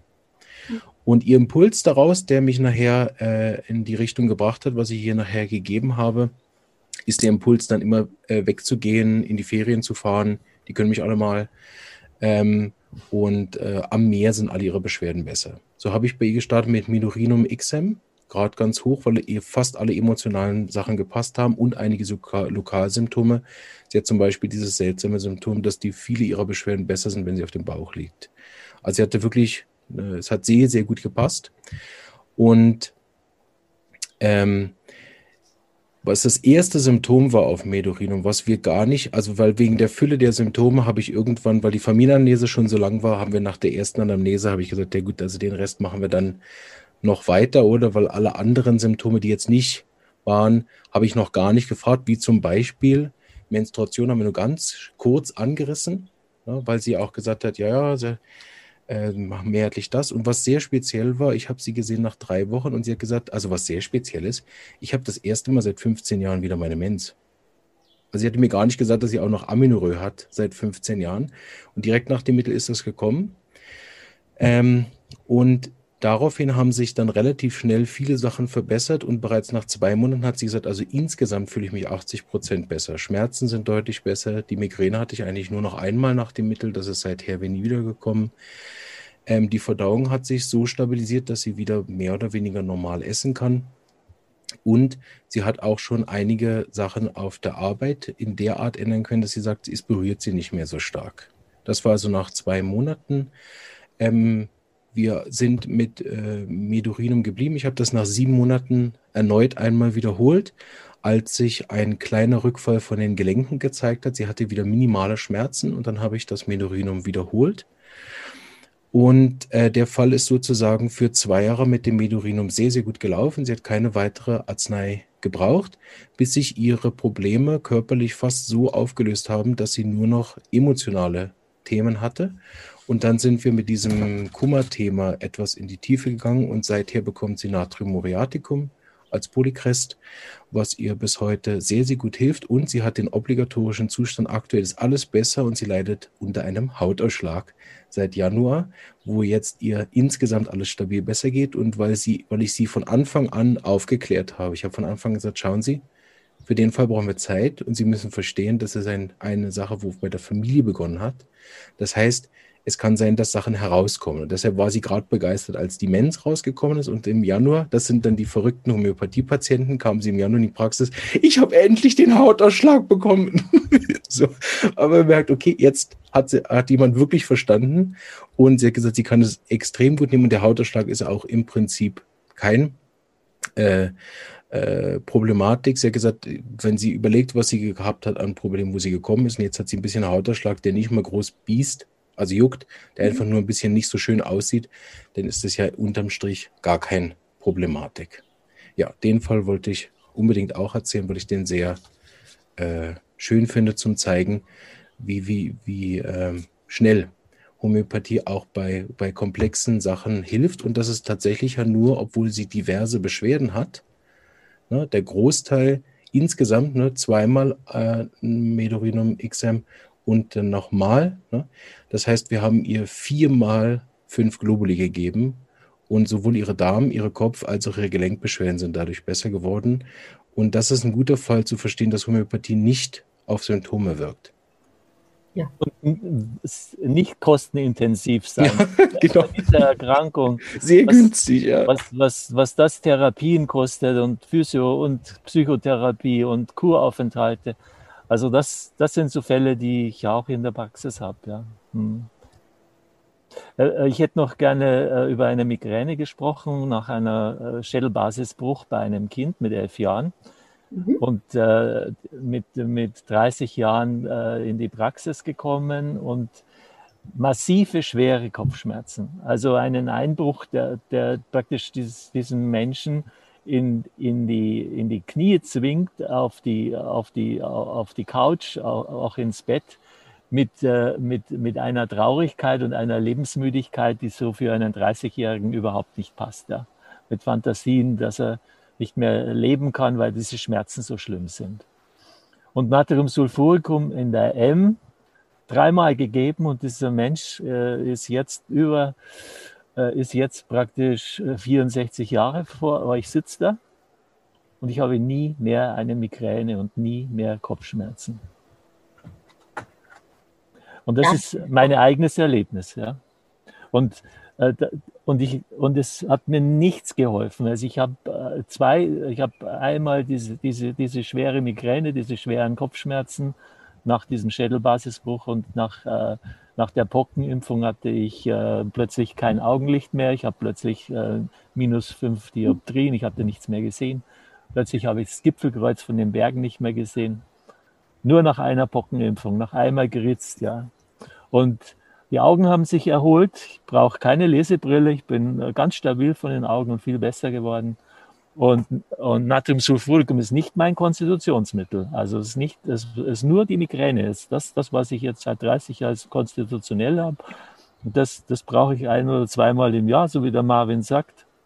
Ansonsten ist, ist meine Lebenskraft äh, äh, meistens in, in, riesiger Menge zur Verfügung. Also was, was mich sehr freut und wo ich sehr dankbar bin dafür. Aber hier ist es sehr schön, dass einfach einzelne Ursachen so Layer bilden können. Ja. Und die, die bedürfen einfach der Behandlung. Ja, bei Natriumsulfuricum habe ich geforscht, warum hat mir das geholfen? Und ich denke, dass es eine Art Hirndruckgeschichte war aufgrund der, der schweren Verletzung. Es hat mir ja hier die Schädeldecke eingebrochen auf der rechten Seite und die Wirbelsäule und die Halswirbelsäule war komplett komprimiert und dort haben sich wahrscheinlich immer wieder Stauungen gebildet und dann diese, diese nicht aushaltbare Schmerzen. Das ist, äh, wünsche ich keinem. Und ich bin so dankbar für die Homöopathie, dass ich seit 30 Jahren eben keine Schmerzen habe. 34 Jahre. Das ist äh, allein das äh, ist, ist ein, eine Motivation, warum ich Tag und Nacht lerne. Ja. Definitiv. Äh, die Frage hier lautet, hat Natriumsulfuricum auch bei den Augen geholfen oder war das ein anderes Mittel? Das, glaube ich, war ein anderes Mittel, ja. Ja. Weil das einem alten Menschen wie mir jetzt mit 64 Jahren dass er keine Lesebrille braucht und dass er auf die Weite viel besser sieht, als wir vor 30 Jahren gesehen hat. Das ist eher ungewöhnlich. Das ist nicht so. Und das sehe ich bei Homöopathie, bei homöopathisch gut behandelten Patienten öfters, dass die Augen gebessert werden. Auch das ist etwas, was, äh, was man mit den Augenärzten erforschen könnte. Es gäbe so viel, wenn hier konventionelle Mediziner zuschauen, es gibt so viel, wo wir zusammenarbeiten könnten, wo wir die Tiere, die, die Menschen, die Pflanzen, die, die, dieses, die, diese Fantasie, wir wollen Umwelt und Klima schützen. Ja, wenn wir das wirklich wollen, dann müssen wir zusammenarbeiten und unser Wissen miteinander austauschen und uns gegenseitig helfen, dass wir uns verstehen und füreinander da sein. Dann, dann können wir wirklich Klima- und Umweltschutz helfen. Wenn wir nur Diktate geben, dann, äh, dann, dann werden viele Menschen krank werden und, und leiden müssen und viele Tiere leiden müssen. Und das ist schade. Also ich lade wirklich jeden ein. Es kann sich auch jeder bei mir in die Praxis reinsetzen. Es ist immer spannend, weil, weil diese Langzeitfälle so spannend sind. Diese langen Verläufe sind so spannend. Ja. Josef, ich denke, wir werden jetzt auch, also uns ans profitable Netzwerken mit anschließen und so ein Netzwerk von Ärzten rund um den Globus machen, um einfach vielleicht einmal im Monat uns auszutauschen und ein bisschen Informationen hin und her zu schieben, die wir über die Medien nicht bekommen. Mhm.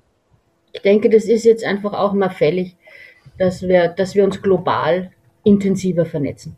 Möglichkeiten haben wir ja genug. Ja. Jetzt frage ich nochmal in den Chat, ob an unsere Referenten irgendwelche Fragen bestehen. Sonst. Ähm ich hätte sonst noch einen ganz kleinen, nur so für die Tier. Ähm, äh, nur weil ich vorher nur von konstitutionell gesprochen habe. Ich hatte auch noch einen anderen Fall und zwar ist das ein Kater, der hatte einen Schwanz, eine Schwanzverletzung. Und es gibt ganz viel bei Katzen, Freigängern, die klemmen den Schwanz ein oder äh, kommen unter das Auto äh, und das Auto erreicht noch den Schwanz und der Rest kann fliehen. Und diese Kater ging, äh, sie ging, also ich kannte den Kater schon, der war vorher wegen Asthma bei mir, das, den habe ich immer Phosphor gegeben.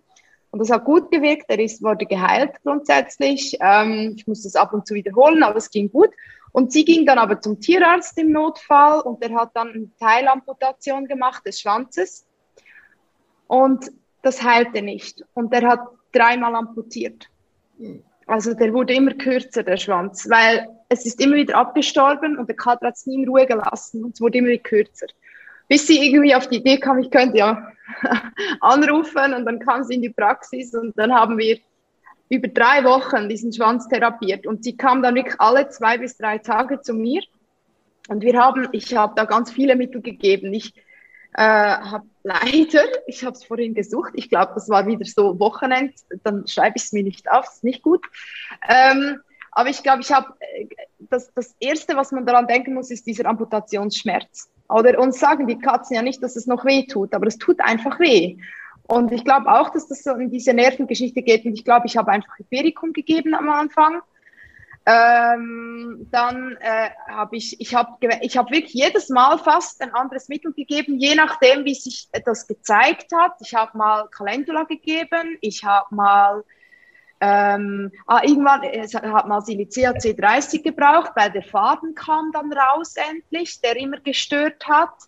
Ähm, und was habe ich noch gegeben? Also Arnika war wahrscheinlich auch noch. Irgendwann wurde es, glaube ich, bläulich. Ich glaube, ich habe noch Lachesis gegeben. Auf jeden Fall ähm, haben wir über drei Wochen diesen Schwanz auch immer wieder eingebunden, weil bei Tieren ist halt auch das Problem, man kann ja nicht sagen, hör auf zu beißen. Aber man sieht an der Intensität, wie sich ein Tier beißt, leckt, äh, wie schmerzhaft etwas ist. Und ähm, wir haben diesen, äh, ein, ich habe einen guten Verband gemacht mit so selbstklebender äh, Klebefolie, die man vom, von den Menschen braucht, um, um diese Bauchdecken ähm, äh, abzudecken. Ich habe das und dann darum noch einen Verband und so. Und dann ist immer die Frage, wie viel, äh, es braucht ja auch noch Sauerstoff zur Heilung und dann musst du immer schauen, dann eitert es, weil zu wenig Sauerstoff drin ist und so weiter. Und dieser, äh, diese Kater konnte wirklich den Schwanz behalten. Wir haben das, der hat aufgehört zu beißen. Inzwischen hat er einen schönen Schwanz, da sind die Haare wieder gewachsen. Aber das war extrem spannend, wie, das, wie sich dieses Gewebe und der Knochen, der kam raus. Also der Knochen war da sichtbar und die Fäden haben sich alle gelöst unter der Homöopathie. Das kam alles raus. Auch die Unterfäden, weil die, die, das sind ja verschiedene Schichten, die man dazu macht. Das sind ja diese äh, Fischmäuler, die man macht. Also man macht so eine Rundnaht, man, man näht das unten und dann legt man das darüber. Und alles ging auf, wirklich alles. Es kam Eiter raus, etc. Und wir haben das alles einfach ertragen. Und er ließ es immer wie mehr in Ruhe und inzwischen ist alles gut. Einfach zum Sagen, ähm, es geht auch akut. Und es war, wie gesagt, auch austherapiert. Was will man machen? Man kann immer wie mehr abschneiden, aber das Problem besteht dann weiterhin. Also das, es hat sich dadurch nicht gebessert. Und das war wirklich so, äh, das musste intensiv begleitet werden in dem Moment. Und weil die Karte nicht sprechen kann, war es halt wirklich so, sie, die kam wirklich jede, alle zwei Tage am Abend nach der Arbeit zu mir mit diesem Kater. Aber das hat sich gelohnt. Inzwischen ist wieder gut. Und ähm, inzwischen hat er wieder andere Geschichten. Das ist halt ein, ein sehr wilder Kater, der alles Mögliche frisst und macht und tut. Ähm, da sind wir immer dran. Aber ich fand es sehr spannend, auch mal so eine Geschichte, die wirklich, also abgestorbenes, nekrotisiertes Gewebe, Eiterung, es ist nicht zu Ende. Also das ist für viele Besitzer, auch gerade Tierbesitzer, ist das dann so dieses, okay, jetzt müssen wir zum Tierarzt. Und das stimmt nicht weil wir arbeiten mit der Lebenskraft und die geht auch in einen Schwanz und in die Haut und in die Eiterung und wir dürfen das auch aushalten und als Symptom nehmen und mit dem Tier vorwärts gehen und dann reicht manchmal wirklich nicht ein Mittel, es, es benötigt halt mehrere, so wie Marvin vorhin das auch erzählt hat, mehrere Mittel, um da rauszukommen. Hier wäre konstitutionell wahrscheinlich nichts gelaufen, also da musste ich schon akut. Aber ich fand es einfach so schön, dass, weil ich sehe halt nicht so oft so äh, wüste Geschichten. Die kommen ja meistens mit anderen Themen zu mir. Und das war wirklich auch, ich als Hintergrundtierarzt war das halt auch mal spannend, sowas zu, ja, einfach zu sagen, auch dort, auch dort dürfen wir mit der Homöopathie arbeiten. Definitiv bis in den letzten Infektionszustand hinein. Ich erinnere mich dran an frühere, du weißt es ja, wenn wir so wilde Katzen operiert haben und ab und zu brechen die aus dem Käfig aus und dann hast du es in der Hand hängen, ne? Verbissen in die Hand. Wirst du auch. Mhm. Und wenn du eine wilde Katze hast, die sich in die Hand verbeißt, dann weißt du auch innerhalb von einer halben Stunde macht das Ping und die ganze Hand ist eine Phlegmone. Mhm. Wenn du da ins Krankenhaus gehst, dauert es sehr, sehr, sehr, sehr lange. Und auch da war es sowas, wie ich erlebt habe, ein Tag lädt um 10.000 und die Hand wurde besser, aber es hat sich hier so ein Strich gebildet am nächsten Tag. Laches ist C10.000, der Strich ging zurück. Aber auf einmal, wenn ich die Hand gehoben habe, war gut, wenn ich sie runtergetan habe, wie 1000 Nadelstiche. A bis C10.000 innerhalb von einer Woche ausgeheilt. Das schafft die Schulmedizin nicht. Da wird alles aufgeschnitten, du kriegst Antibiotika und du hast deine Hand vier Wochen in der Schiene. Bist arbeitsunfähig. Mhm. Das sind Dinge, also auch aus dem akuten Bereich, die mich immer wieder unglaublich beeindruckt haben. Mhm. Und ich weiß nicht, Kaira, machst du das auch so? Früher in der Praxis bei Schmerzpatienten, die im Bewegungsapparat Schmerzen hatten. Ich habe einfach versucht, genau so zu laufen. Es war dann immer recht lustig, das Pferd vor mir, ich hinterm Pferd und habe versucht, mich genauso zu bewegen, aber man kommt einigermaßen drauf, wie es sich anfühlt ja, ist halt oft, äh, sind halt, äh, ich begleite ganz häufig ganz äh, ältere Tiere halt. Da ist halt auch die Palliation. Also ich denke, also mir, ich muss schon sagen, ich bin, ich finde die Schulmedizin toll, wenn sie mir Diagnosen gibt, weil äh, so ein Röntgenbild oder, oder mal ein Blutbefund ist schon wichtig für mich. Also, so ein ähm, ist toll. Mh, genau, gut, das haben wir selten, aber einfach wirklich mal zu wissen, ja, es ist die Hüfte. oder? Also bei einem alten Labrador, der nur noch so läuft, dann weißt du gar nicht, wo du beginnen sollst, wie der Schmerz ist, wo was, keine Ahnung. Und da bin ich schon froh, wenn ich so ein bisschen weiß, äh, wo hat es denn begonnen oder was ist denn äh, im Hintergrund noch da. Ja. Also ich bin da schon um, um Diagnosen auch froh. Ja, vielleicht habe ich habe das sehr auf die empathische Schiene immer probiert ja, ich, ich glaube, es ist eine Kombination von allem, aber ich bin manchmal schon froh, wenn ich einfach noch Informationen zur Verfügung habe. Weil genau, gerade wie ich gesagt habe, wenn die Tiere nicht so offen sind oder halt einfach schon sehr lange in diesem Schmerz sind, dann die zeigen nicht mehr Großmodalitäten. Die, die sind dann in dies, die, die kennen das, die, die adaptieren sich daran und es wird halt immer schlimmer und sie kommen ja erst, wenn es ganz schlimm ist, wenn sie nicht mehr aufstehen können dann kommen sie ja. Aber das Problem ist ja schon seit und, äh, und ich meine, gerade bei Tieren haben wir ja ein Lebensalter, das wird irgendwann erreicht, das wissen wir auch. Und in dieser letzten Zeit dürfen wir auch schon akut auch, also es ist, ich beginne vielleicht konstitutionell, aber man darf auch mal akut homöopathisch behandeln. In, ja, man Arnika oder so ist es schon okay, also wenn es hilft. Also, Genau. Nein, wenn es angezeigt ist oder wenn wir, wenn wir noch mehr wissen genau. können. Weil genau. wir haben ja ein Drittel haben wir arterielles Blut und zwei Drittel haben wir venöse Blutbahnen und Kapillaren. Und Arnika wirkt auf dieses Kapillarsystem. Wenn das, mhm. das ist so empfindlich, wenn wir einen Schlag, eine Quetschung bekommen, einen Unfall, eine, dann ist, dann ist Arnika, dass das, das wieder durchblutet, dass es wieder mhm. kommt, so wie die äh, Marianne mit ihrem Fuß, ja, dass, dass, dass dies, dies, dieser Bruch und diese Durchblutungsstörung mit, mit, äh, mit Arnika einfach wieder Sauerstoff hingebracht hat, sodass das heilen konnte.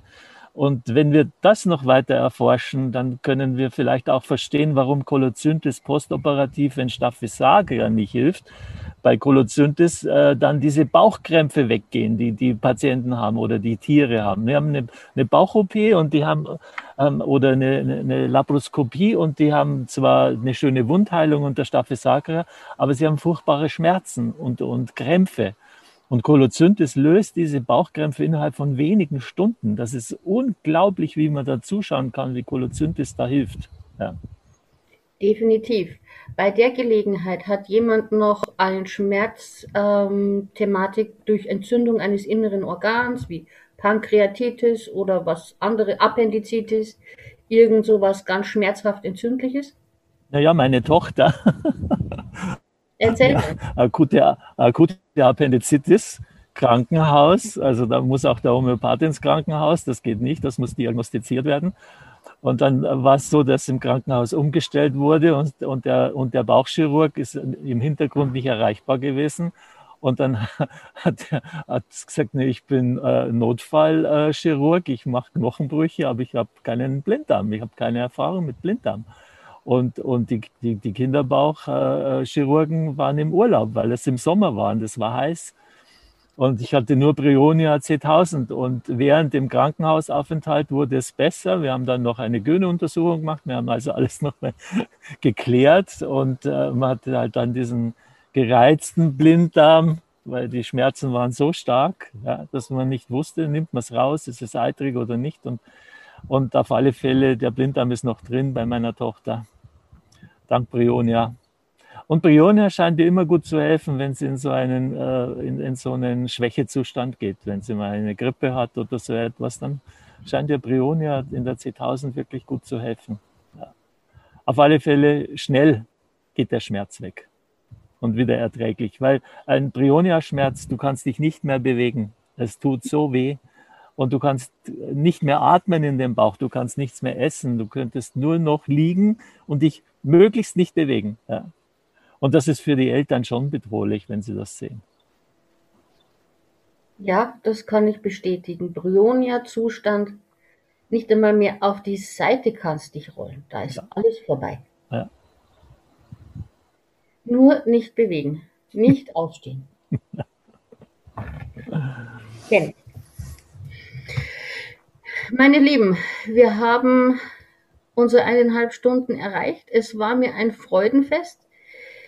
Ich habe sehr, sehr viel Spaß gehabt mit euch. Ich frage jetzt nochmal im Chat. Gibt es aus dem Chat irgendjemand, der vom Marvin, von der Kaira oder vom Josef Karl noch irgendwas wissen möchte? Gibt es irgendeine spezielle Frage, die noch gestellt werden will? Die Petra schreibt vielen Dank, toller Live-Talk. Sie hat sich sehr viel mitgenommen. Wir danken fürs Zuhören, Petra. Und natürlich würden wir uns wünschen, dass ihr auch unsere Facebook-Seite liked und unseren YouTube-Kanal abonniert. Das ist dann auch etwas, was uns immer wieder weiterhilft, die Informationen noch mehr zu streuen. Ja, also im Moment kommt im Chat nichts mehr. Meine Kollegen, dann übergebe ich an euch jeder ein paar Schlussworte. Ladies first. Dann beginne ich wieder, genau, ja. Also mir, mir hat es sehr viel Spaß gemacht. Es gibt auch mir immer wieder ganz viel Inputs. Vielen herzlichen Dank für diese Runde. Ähm, ich wollte noch anfügen, also wir arbeiten auch über Zoom inzwischen, übers Telefon. Äh, wir haben Patienten aus aller Welt inzwischen. Ähm, wir sind also da nicht nur für Schweizer Kunden, sondern für alle möglichen Kunden. Wenn äh, jemand sich angesprochen fühlt, dann darf er sich gerne melden. Wir versuchen wirklich unser Möglichstes zu helfen. Wir sind inzwischen drei äh, Leute in der Praxis und ähm, versuchen auch, äh, wir haben übrigens auch Kunden in Griechenland und ähm, genau, inzwischen geht ja das super, auch mit Videos und so, also fühlt euch eingeladen. Und ähm, ich wünsche wirklich allen, äh, gebt die Hoffnung nicht auf. Ähm, versucht es zumindest. Äh, und und äh, es gibt nicht, manchmal gibt es nicht nur einen Weg, es gibt ganz viele. Und ich finde es toll. Ich vernetze mich hier auch mit Tierärzten. Wir arbeiten schön zusammen und es ist wirklich so eine wundervolle, ähm, das, das kann wirklich sehr schön ineinander übergreifen. Also wir sind da dran.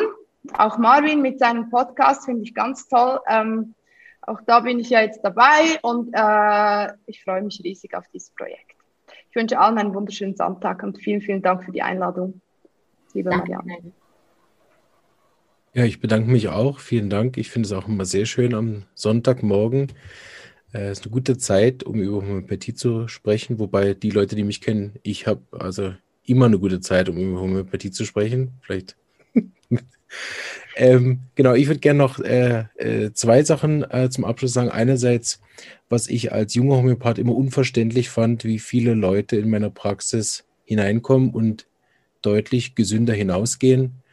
Und ich dann die Medienberichte sehe oder auf Twitter lese und mich immer gefragt habe, wie kann das sein oder wie, wie können diese Wahrnehmungen so unterschiedlich sein, dass ich ja so viele, ich meine, ich habe in der Ausbildung fast über 1000 Patientenanamnesen gesehen, oder? Also allein wer, wer sich da einfach mal hinsetzt, unabhängig davon, ob er jetzt versteht oder glaubt oder irgendwas über die Medikamente zu wissen, oder? Aber allein äh, die Art und Weise, wie der Homöopath auf den Patient eingeht, ich meine, mindestens davon könnte man ja was lernen. Äh, okay, aber das hat mich immer äh, gewundert und deshalb mein Aufruf an alle Kollegen, Studenten und Liebhaber der Homöopathie, interessante Laien und Patienten einer der größeren äh, Punkte ist, dass wir keine Reichweite und keine Sichtbarkeit haben wie Jan Böhmermann und seine Kollegen.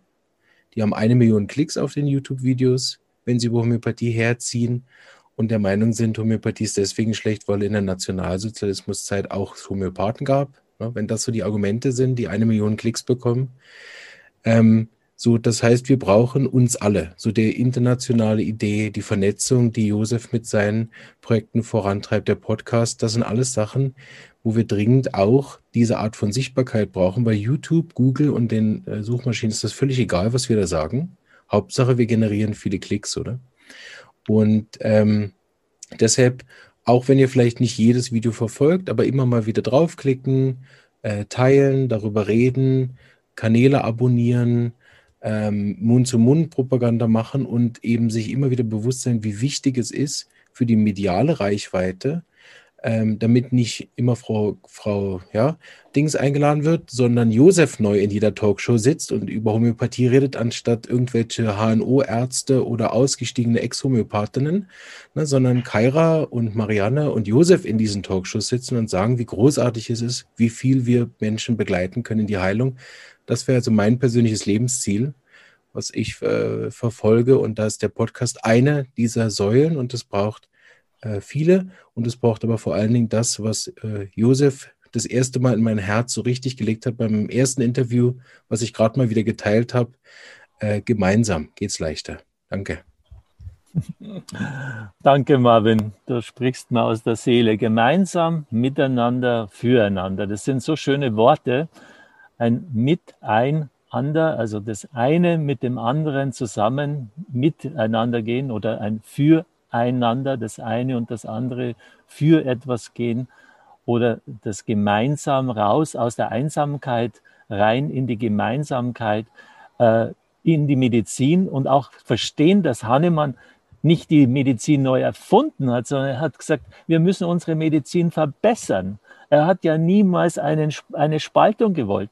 Er wollte keinen Herrn Dr. Köberling beleidigen, ja, der, der so über alle Naturheilverfahren äh, äh, herzieht. Er wollte ihn einladen zu sagen, wir können miteinander die Medizin verbessern, wir können miteinander den fachärztlichen Bereich erweitern, wir können miteinander die Postoperationen, die Schmerzpatienten, die, die, die Prävention, miteinander können wir sie verbessern. Wir können die Arzneimittel, die Toxikologie miteinander verbessern. Wir können so viel miteinander verbessern gemeinsam starten und machen und tun. Und äh, das ist äh, an alle, die jetzt zusehen und an alle, die, die hören, mein, mein größter Herzenswunsch. Und ich bin so glücklich, wenn ich euch Jungen, Kaira, dich, Marvin, sehe. Und ich glaube, die Marianne spricht äh, auch aus dem Herzen.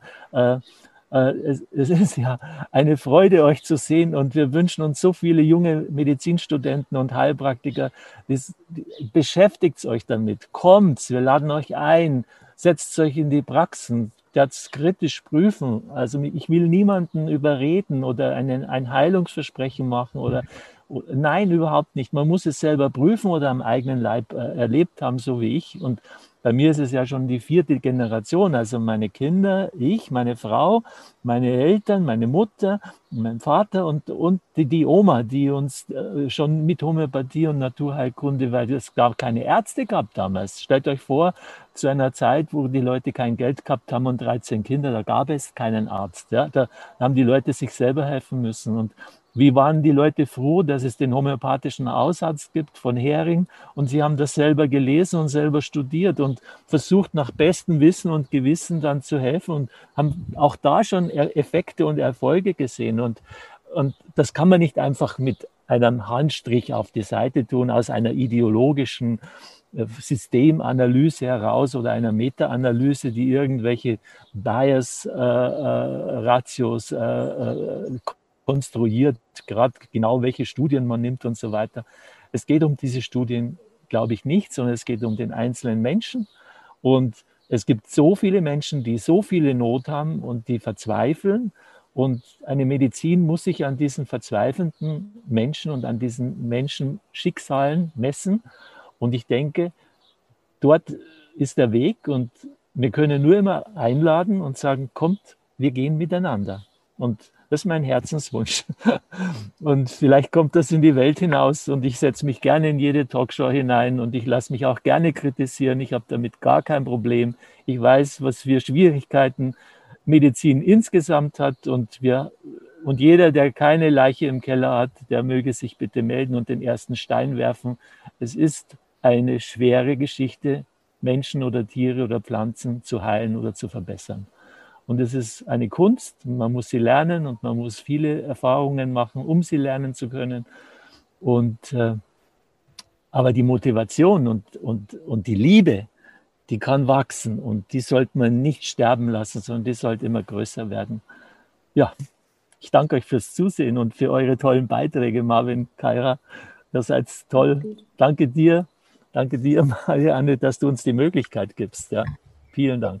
Immer wieder gerne. Ich habe sehr, sehr viel Spaß damit und ich finde es toll, dass du Konstantin Hering nochmal erwähnt hast, weil er ist ja in Wirklichkeit der Mutmacher. Auch ich habe Schulmedizin studiert.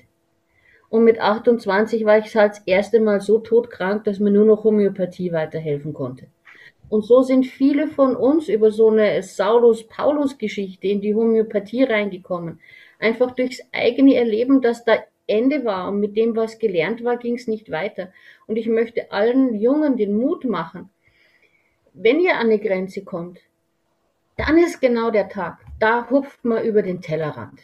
Da macht man sich auf in neue Regionen. Und es gibt die Homöopathie, es gibt die TCM, es gibt Ayurveda, es gibt viele alte traditionelle Systeme, die einen ganzheitlichen Blick werfen.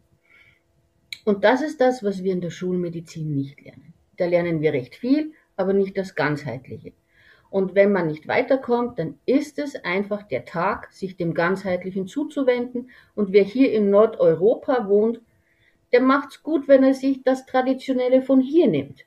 Klassische Homöopathie. Meine lieben Kollegen, ich freue mich und wir sehen uns wieder bei einem der nächsten Treffen auch im nächsten Quartal werden wir wieder Erfolgsstories der Homöopathie machen, dann zum Thema Herz-Kreislauf. Herzlichen Dank, ich wünsche einen schönen Sonntag. Schönen Sonntag. Dankeschön. Tschüss. Tschüss. Baba. Baba.